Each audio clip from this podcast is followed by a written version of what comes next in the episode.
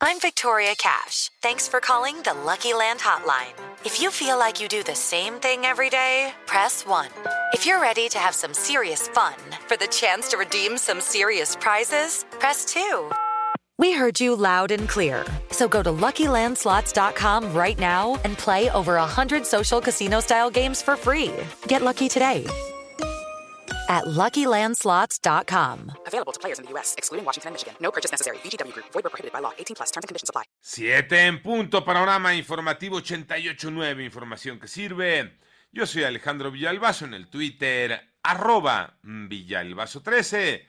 Es martes 26 de julio, Iñaki Manero indispuesto, Pepe Toño Morales nos acompaña esta mañana. ¿Cómo estás, Pepe Toño? Bien, gracias, Alex, Alex Cervantes, amigos del auditorio. Muy buen martes para todos, que todo salga bien. Y les parece, vamos con las cifras más recientes de la pandemia por COVID-19 aquí en la República Mexicana. Mónica Barrera. En las últimas 24 horas, México registró 4.231 nuevos contagios para un total de 6.628.541 casos confirmados de COVID y 20 muertes. Suman ya 327.109 fallecimientos, informó la Secretaría de Salud. Más de 3.8 millones de niños entre 5 y 11 años cuentan con la vacuna contra COVID-19. Representa un avance de 25% en ese rango de edad. En la semana epidemiológica número 29, que comprende del 17 al 23 de julio, se reportó en promedio 12.022 contagios de COVID por día. En 889 Noticias, Mónica Barrera. Esta mañana, INEGI da a conocer que en 2021 se registraron 35.625 homicidios en México, es decir,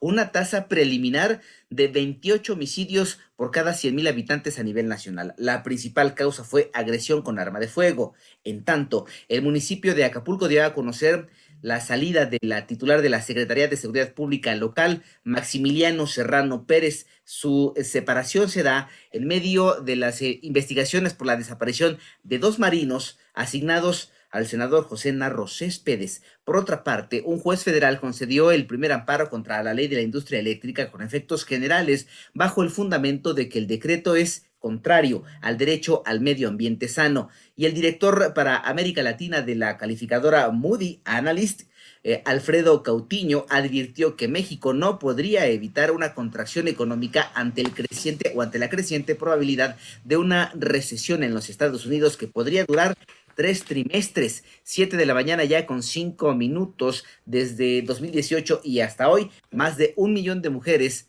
han vivido actos de violencia solo por el hecho de ser mujeres. Armando Arteaga. De acuerdo con datos de la Comisión Nacional para Prevenir y Erradicar la Violencia contra las Mujeres, desde el 2018 y hasta la fecha se han registrado más de un millón de actos de violencia en contra de las mujeres, así lo dio a conocer su titular, Fabiola Alanís. Un registro de 1.177.000 casos de violencia y 1.142.000 personas que están identificadas como agresoras. En conferencia de prensa, la funcionaria señaló que a medio año ya existe un avance del 94% en la entrega de los recursos económicos a los refugios para mujeres víctimas de violencia destinados para este año y que significan más de 207 millones de pesos. Para 88.9 Noticias, información que sirve Armando Arteaga. Rusia anunció que el gigante energético ruso Gazprom realizará un recorte drástico del suministro de gas a la Unión Europea a través de su gasoducto principal Nord Stream, presuntamente por trabajos de mantenimiento.